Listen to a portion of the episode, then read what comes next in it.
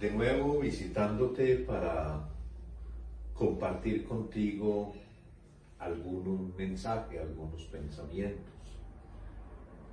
Cómo es de importante encontrarnos, vernos, no solamente verte, porque a las familias nos interesa mucho y nos conviene visitarte. Nos gusta verte.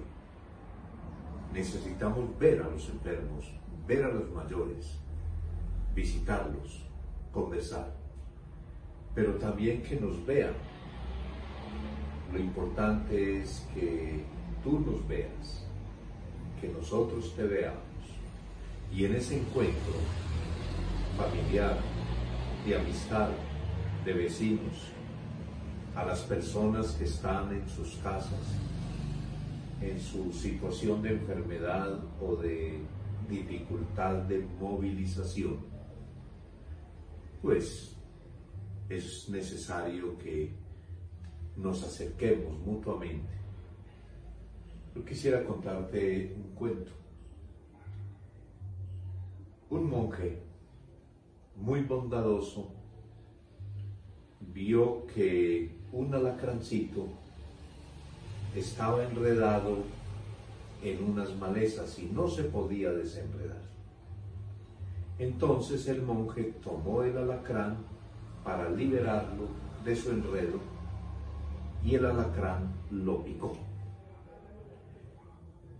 Entonces el monje lo puso de nuevo ya libre de su enredo, pero el alacrán se metió debajo de unas piedras y se volvió a enredar y el monje volvió, lo sacó y el alacrán volvió y lo picó.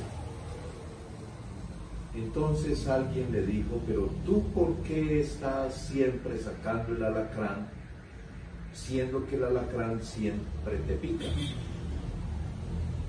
Y el monje contestó, la naturaleza del alacrán es picar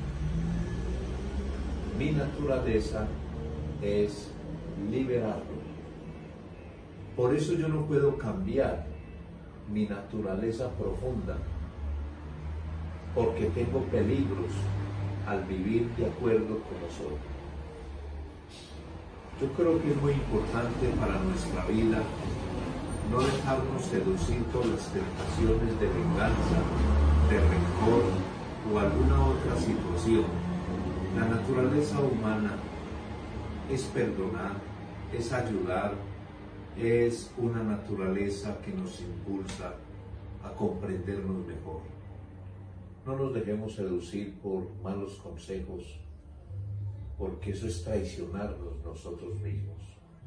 Es importante que los malos consejos no los escuchemos. Alguien dice que el que no escucha consejos no llega bien pues hay unos consejos que no podemos escuchar. No cambiemos nuestra convicción profunda de ser mejores, de ser buenos, de amar y de perdonar. Bueno, que el Señor te ayude, que la Virgen te acompañe y que a todos ustedes, amigos enfermos, personas mayores en confinamiento por esta situación de pandemia, también el Señor les acompañe y les bendiga siempre. En el nombre del Padre, del Hijo y del Espíritu Santo. Amén.